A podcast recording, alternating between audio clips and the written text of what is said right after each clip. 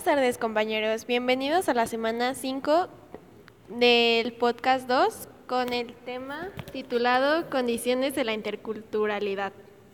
La multiplicidad de las culturas corresponde a la multiplicidad de las formas de vida de los grupos humanos. Cada forma de vida es una manera de vivir de un grupo social que puede identificarse frente a los demás.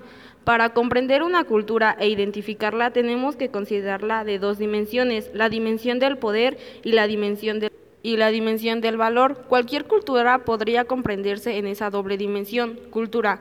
En unas culturas predomina la dimensión de poder, en otras predominan ciertos valores que implementan la variedad manifestaciones culturales valores estéticos, morales, religiosos. El poder en una cultura puede manifestarse, manifestarse en varios aspectos. Puede ser un poder militar, económico, político. Puede estar centralizado en una persona o en un grupo. Puede ser personal o compartido. La variación de una cultura por las funciones que cumple puede seguir varios criterios. Una ética intercultural seguiría esos criterios de valoración. Es claro que esos criterios corresponden a las funciones que pueden cumplir una cultura.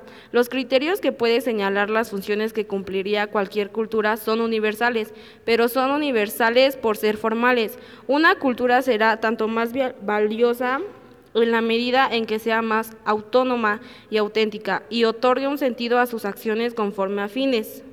Citado de la página 1, 2, 3, 7, 8 y 11.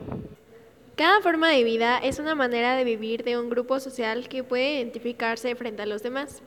Una cultura consiste en conocer en qué medida cumple funciones de expresión, dar sentido, integración a una comunidad y determinar los medios para cumplir sus fines. Una teoría de interculturalidad es identificar cada cultura en su singularidad, semejanza y diferencias con otras culturas y también intentar comprenderla. La comprensión de una cultura es neutra, ya que si es aceptada o rechazada por la sociedad. La comprensión de una cultura no significa el decir si es buena o mala, sino la cuestión de todo prejuicio. Los prejuicios se basan en el conocimiento de la comprensión de la cosa misma. Esto es citado de la página 1 y 2. Un claro ejemplo es el de las prohibiciones que tiene una mujer en Arabia Saudita. Hace unos días, el rey de Arabia Saudita, Salman bin Abdelaziz, aprobó que las mujeres puedan conducir vehículos particulares.